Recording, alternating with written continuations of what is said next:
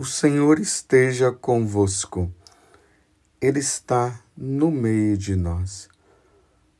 Proclamação do Evangelho de Jesus Cristo, segundo Lucas. Glória a vós, Senhor. Naquele tempo, disse Jesus: Ai de vós, porque construís os túmulos dos profetas. No entanto, foram vossos pais que os mataram. Com isso, vós sois testemunhas e aprovais as obras de vossos pais. Pois eles mataram os profetas e vós construís os túmulos.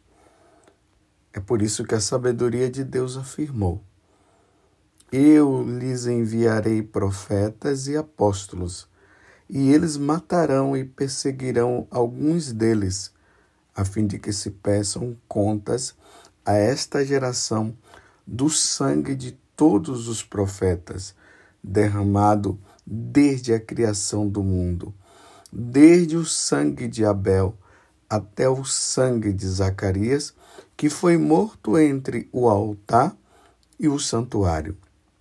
Sim, eu vos digo, serão pedidas contas disso a esta geração. Ai de vós, mestres da lei, porque tomastes a chave da ciência.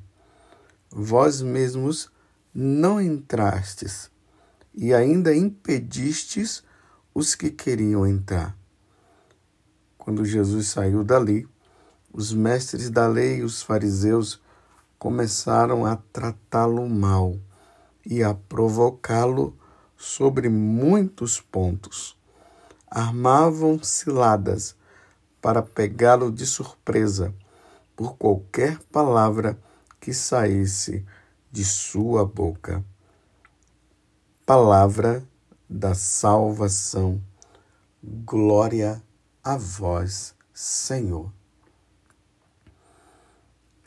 Meus irmãos e minhas irmãs, mais uma vez continua essa controvérsia, essa luta entre os fariseus e os doutores da lei. Em algum momento foram os saduceus, em outro momento foram os herodianos, que na verdade eles se opuseram contra Jesus. Eles estavam contra Jesus. Eles não queriam aceitar o que Jesus falava. Por mais que Jesus já tivesse mostrado tudo através dos sinais, dos milagres que Jesus havia feito, expulsou os demônios.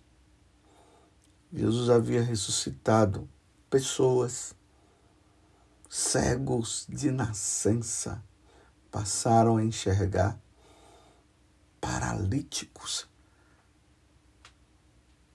começaram a andar,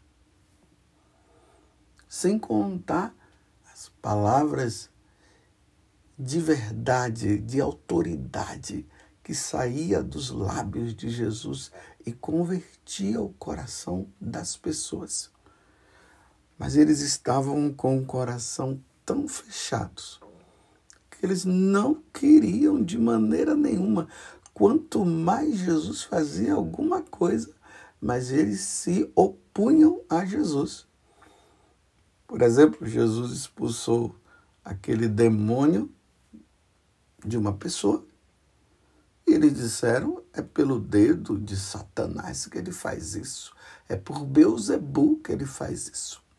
Então, quanto mais Jesus se mostrava como Senhor, como Deus, como Salvador, mais eles fechavam o coração.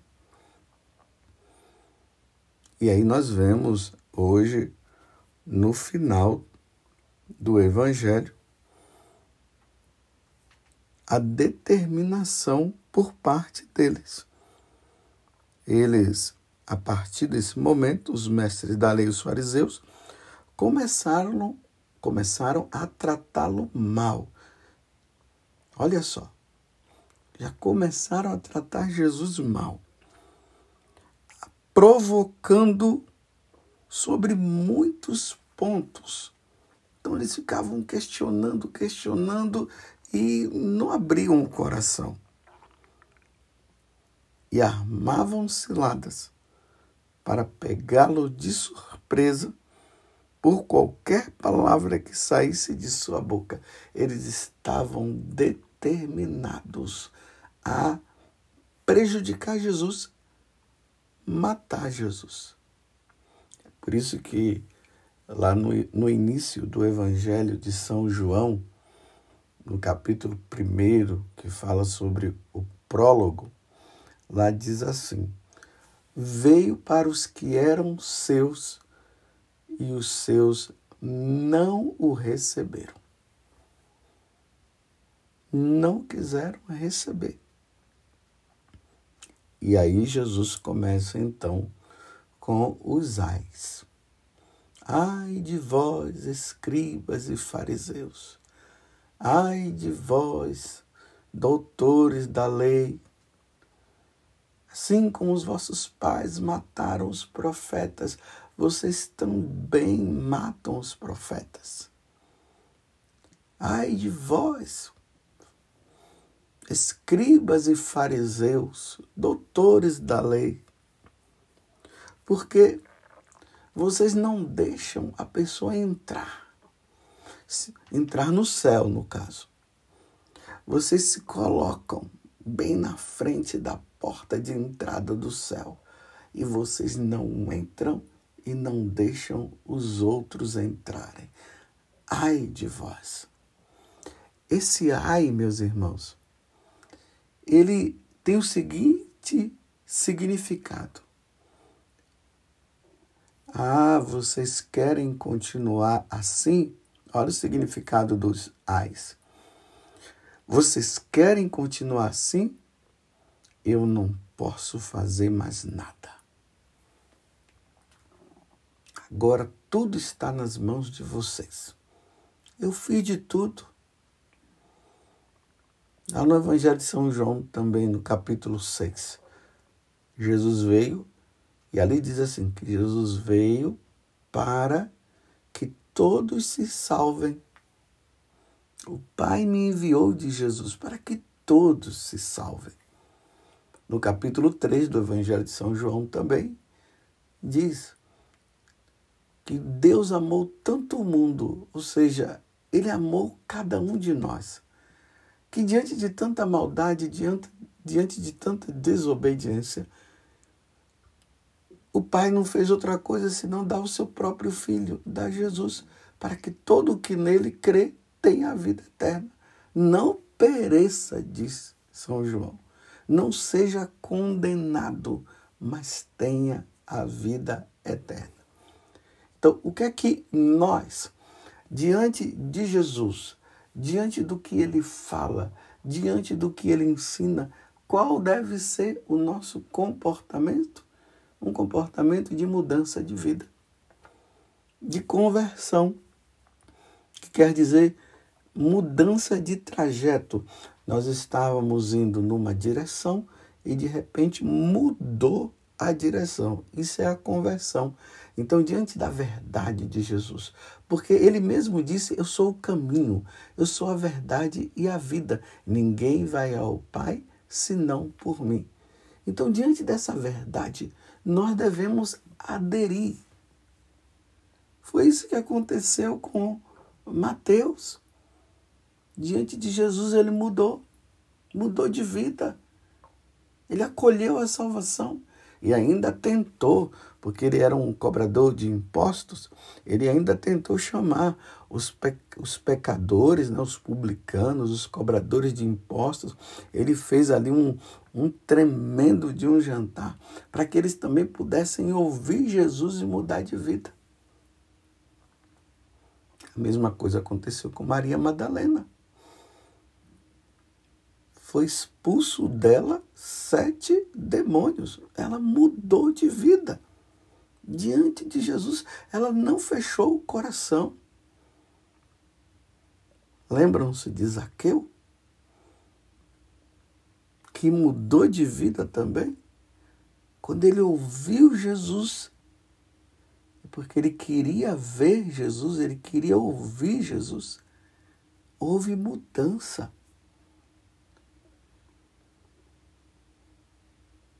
Mas já, por exemplo, Herodes não mudou. E lá diz que Herodes queria ver Jesus. E na oportunidade que ele teve de ver Jesus, ele não mudou o coração. Diante de, de João Batista, que dizia: Herodes, você está com a mulher do teu irmão, você não pode estar com ela.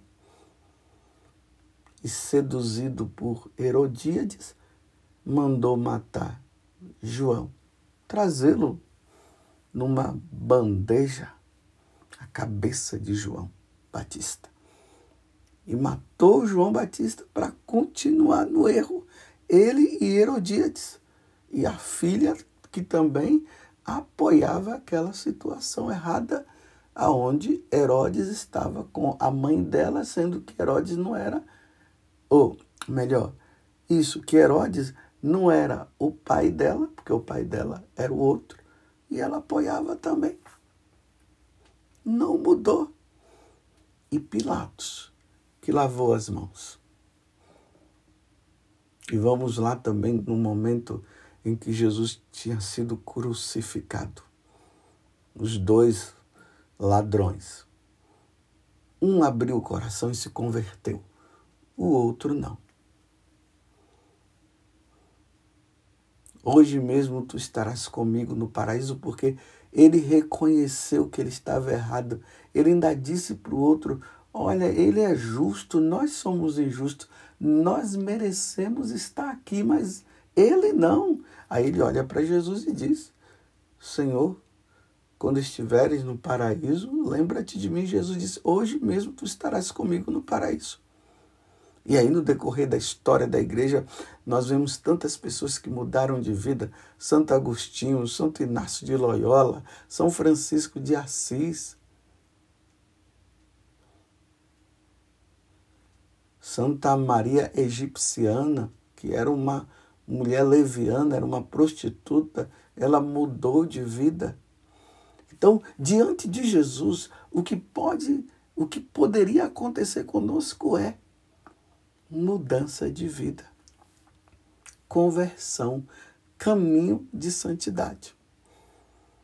Então, esse ai está dizendo: tá bom, você não quer mudar, eu não posso fazer mais nada. Imagina, meus irmãos, Jesus dizer isso para mim, dizer isso para você. Eu já fiz de tudo, você não quer mudar?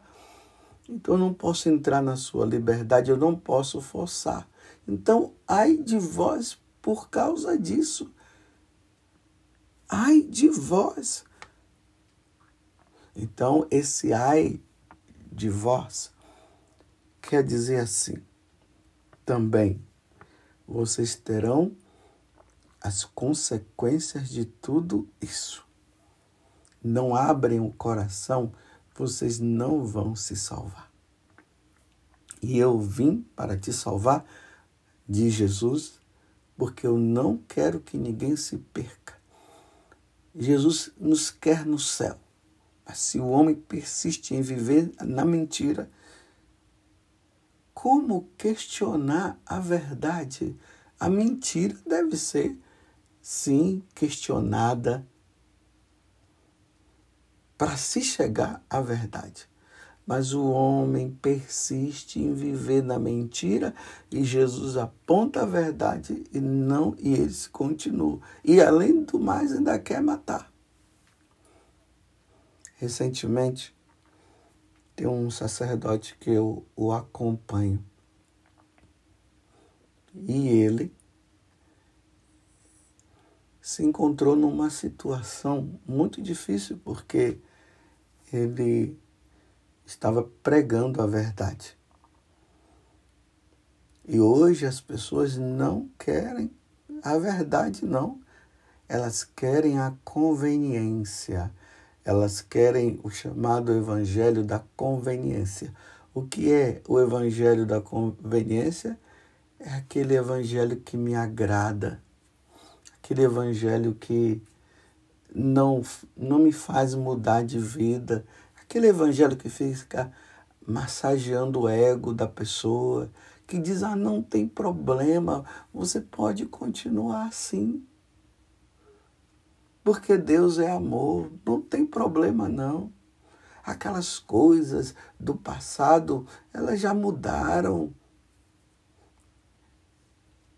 Esquecem que Jesus é o, é o mesmo ontem por toda a eternidade. Está lá na carta aos Hebreus, ou seja, as verdades de Deus não mudam que Jesus falou está falado e não vai mudar. Mas, mas ali naquele, naquela paróquia onde o padre estava falando as verdades, algumas pessoas se ofenderam. Elas queriam continuar no erro. Então, sabe o que foi que elas fizeram? Começaram a ir na missa desse sacerdote e gravar as homilias dele para depois levar essas homilias para o superior deste sacerdote, para que eles pudessem tomar uma decisão, porque eles estavam ofendidos com a verdade, porque na cabeça deles era o seguinte: ah, nós queremos continuar assim.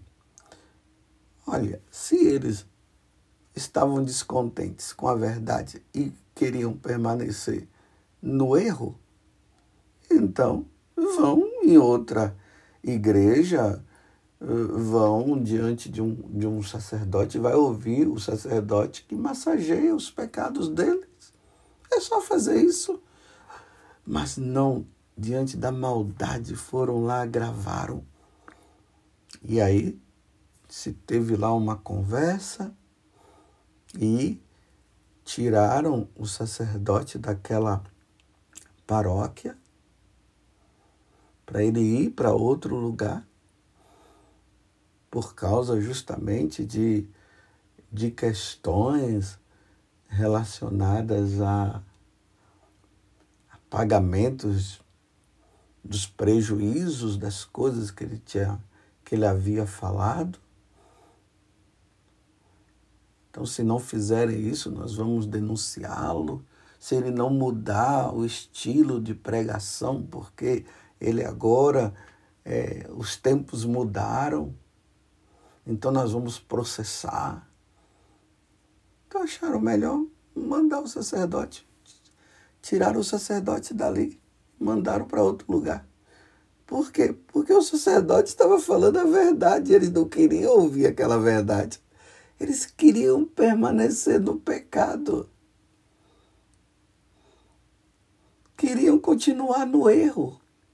Ai de vós que vive fazendo gravações diante das verdades que são faladas pelos ministros de Deus, porque vocês não querem ouvir a verdade, então vão lá e processam. Ai de vós, esse ai de vós é isso. Continue fazendo assim. Não mude de vida, não. Tudo bem, um sacerdote que anda falando heresias, que anda dizendo coisas que não tem nada a ver com o que a tradição da igreja sempre ensinou, o que, o, o que nosso Senhor sempre ensinou, o que os santos sempre ensinaram, tudo bem, é advertido, é chamado, mas ser advertido porque falou a verdade. Porque querem continuar no pecado. É o que os fariseus fizeram aqui tratavam mal a Jesus, armavam ciladas para pegá-lo de surpresa, por qualquer palavra que saísse da sua boca, porque eles não queriam aceitar o que Jesus estava falando. Então, meus irmãos, a verdade não, é, não pode mudar, não tem como mudar. Se uma pessoa disser assim, é, Deus não existe, Deus não vai parar de existir porque a pessoa disse que Deus não existe, Deus vai continuar existindo. É Ele que vai continuar na mentira. Um outro exemplo. Se nós dizemos uma verdade, olha, o fogo queima. E o cara diz, não, o fogo não queima, não é bem assim, tal, tal. É, não queima, não. Olha, o fogo queima. Não, mas o fogo não queima, então tá bom. Então pegue, vai lá no fogo, você vê o que é que vai acontecer. É assim que o mundo está hoje. Assim como perseguiram Jesus por causa da verdade, hoje tem é, sacerdotes, bispos que estão sendo também perseguidos por causa da verdade. E tá bom, tá certo. O, o sacerdote foi tirado daquela paróquia, foi para outro lugar. Provavelmente lá vai encontrar outros também que não vão que não vão aceitá-lo porque eles estão acostumados a viver na mentira e querem viver na mentira. Mas o sacerdote vai continuar falando a verdade. E depois talvez ele vai ser transferido para um outro lugar. E ele vai ser transferido e ele vai continuar falando a verdade, porque ele precisa continuar falando a verdade. Porque o evangelho é de salvação. Quando nós terminamos de proclamar o evangelho, o que é que nós dizemos? Palavra da salvação. Todo mundo responde que glória a vós, Senhor. É uma palavra que salva. Então nós não podemos trazer palavra de perdição.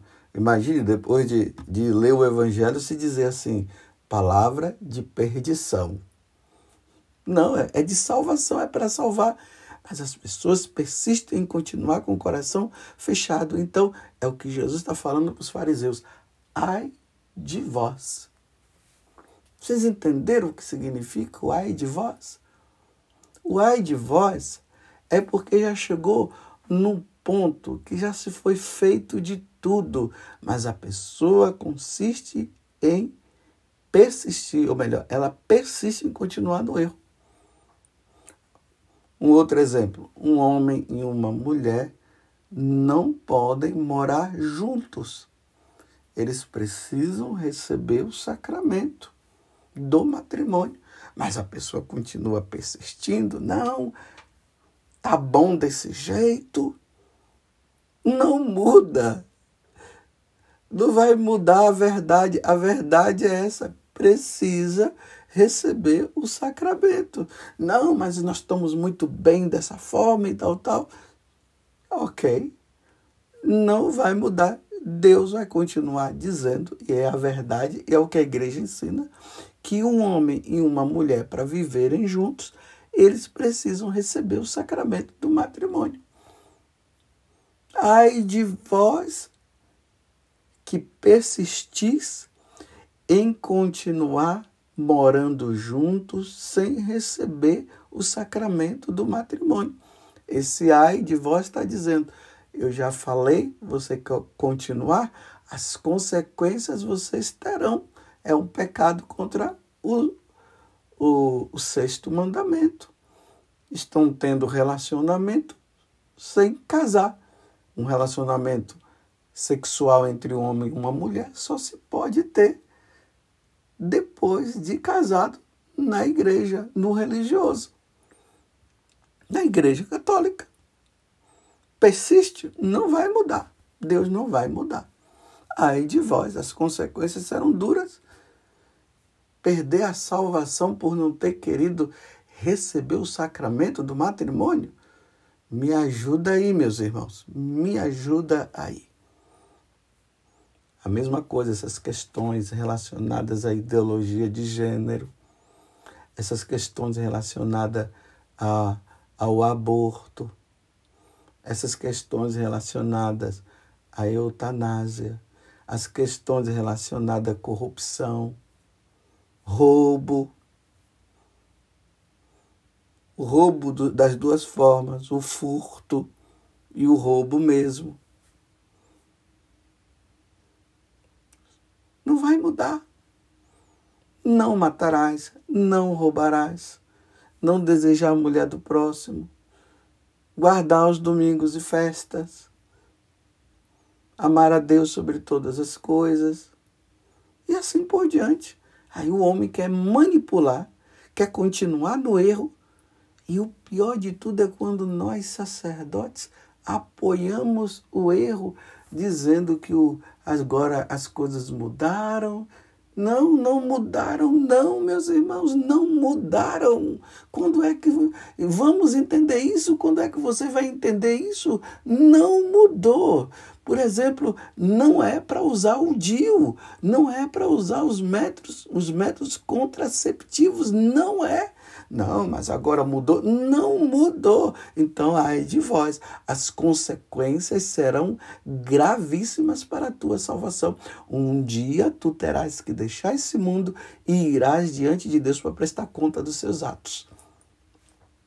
Como diz na carta aos Coríntios, capítulo 5, versículo 10. Primeira carta aos Coríntios, capítulo 5, versículo 10. Todos nós teremos que ir diante de Deus para prestar contas dos nossos atos praticados no nosso corpo. E na carta aos Gálatas, lá no capítulo 6, se eu não me engano, ele vai dizer assim: com Deus não se brinca. O pessoal está brincando com Deus.